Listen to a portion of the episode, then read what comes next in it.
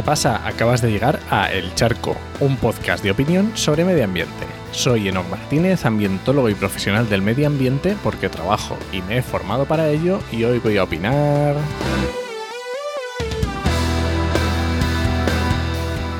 Hoy voy a opinar sobre educación ambiental dura. ¿Y qué es esto de la educación ambiental dura? Bueno, a ver, el 26 de enero es el Día Mundial de la Educación Ambiental, ¿vale? Entonces eh, se está hablando mucho y está dando para mucha reflexión. Además coincide que hemos hecho un episodio de actualidad y empleo ambiental sobre divulgación en ecología con Pablo Rodríguez Ross y también hablábamos del tema de la divulgación, ¿no? Y he tenido alguna conversación con alguna educadora ambiental en activo que estaba un poco cansado ya de hacer la misma educación ambiental de siempre. Eh, mi labor en el campo de la educación ambiental es más de la parte de gestión, de idea, de logística, desde la parte de la administración y por eso lo mm, hablaba ¿no? con, un, con una educadora ambiental en activo y con algún otro educador ambiental. Entonces, mi reflexión sobre la forma de hacer educación ambiental, que por supuesto no todo el mundo hace la misma educación ambiental, ¿vale? Eso mm, por supuesto. Eh, hay mucha innovación, hay muchos métodos nuevos, eh, muchos equipamientos que se prueban y, hay mucha gente que se atreve a innovar y, no es fácil, ¿no? Pero digamos que hay muchas empresas que se juegan el, día a día en ello y que tienen una inercia y que, que, es difícil a veces salir, ¿no? Entonces se caen los tópicos, de que se hace educación ambiental, vamos a decir, para niños, ¿vale? Aunque no, para, entendernos, aunque no sea estrictamente para niños, digamos que se hace una educación ambiental muy adaptada, muy de lo mismo de siempre, ¿no? Y con esto precisamente quiero hablar, quiero hablar de romper con esto y hacer una tipo de educación ambiental dura. ¿Y qué me refiero con dura? Me refiero a temas complejos, ¿vale? Eh, hablo de intentar tratar temas que en, tema, en, la, actividad y en la gestión ambiental del territorio existen infinidad de, de ellos, pero intentar no sobresimplificarlo, ¿vale? El ejemplo más claro es las famosas cadenas tróficas que se hablaba. Eso es falso, eso no existe, no existe en la naturaleza, es algo idílico. En realidad, en la naturaleza, en un ecosistema, existen redes tróficas con un montón de entradas, de salidas, de nodos, de puntos de encuentro. O la famosa sucesión ecológica, eso también es algo idílico que en la realidad mm, es algo completamente diferente y que, al final eh, esto es lo mismo, lo típico que se dice de tenemos una vaca esférica pues al final caemos en eso, ¿no?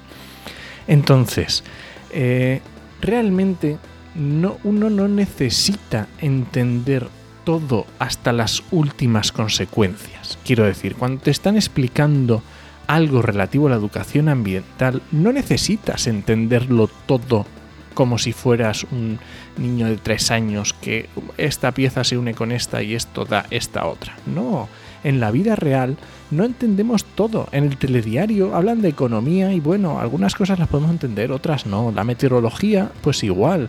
Cuando hablan de justicia, de procesos judiciales, tampoco entiendes todo y no pasa nada. El público general no se espanta ni sale corriendo, lo escucha, sabe que hay cosas que va a entender, hay cosas que no.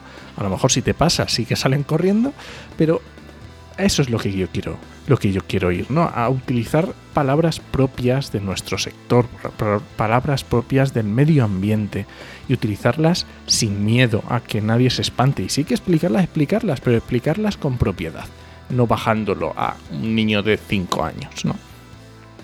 En definitiva, estoy hablando de no quedarse corto, ¿no? Por ese paternalismo de que esto es muy difícil de que lo entiendas, ¿no? Vamos a, vamos a meternos en el barro, vamos a, remangarnos y a meternos a explicar temas complejos como es la misma naturaleza, ¿no? Mm, la gestión de residuos. La gestión de residuos es más que reducir, eh, reutilizar y reciclar, que llevamos repitiéndolo la vida. La gestión de residuos es un tema muy complejo. No solo ya por qué hacer con este mm, que se me ha roto y que tengo que tirar. No, vayamos más allá de eso. ¿Qué ocurre con ese proceso? ¿Hacia dónde llega? ¿Qué ocurre con los materiales? Eh, ¿Cómo existe eso? La ecología igual, vayamos más allá de lo que decía de las cadenas tróficas, ¿no?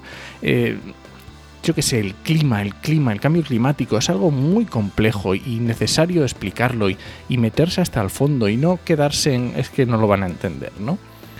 La idea no es caer en no entender nada. Por ejemplo, mm, yo a mí me gustan ¿no? los temas de física, por ejemplo, y si un físico está hablando de física de partículas o de la teoría de cuerdas, yo aunque preste atención, voy a ver cosas que no voy a entender y se me van a escapar y a lo mejor lo voy a escuchar 20 veces y se me van a seguir escapando cosas. No pasa nada, a mí me gusta la física y me gusta que me cuenten ello. Pues hagamos lo mismo nosotros con la educación ambiental, con los temas de educación ambiental, digamos, más complejos. Atrevámonos a darle una vuelta de tuerca a la educación ambiental a entrar más a la complejidad y que el público se dé cuenta de la complejidad de los procesos ambientales, que le dé el valor que realmente se necesita. Y bueno, este ha sido mi charco de esta semana y hay una, cosa que me he dado cuenta. Eh, desde el último programa he visto que quedamos en que había dejado de ser gratuito el podcast, que había que comentar, que había que compartir y no estoy viendo que esto esté funcionando. Creo que tenéis que aplicarlo esto un poco más.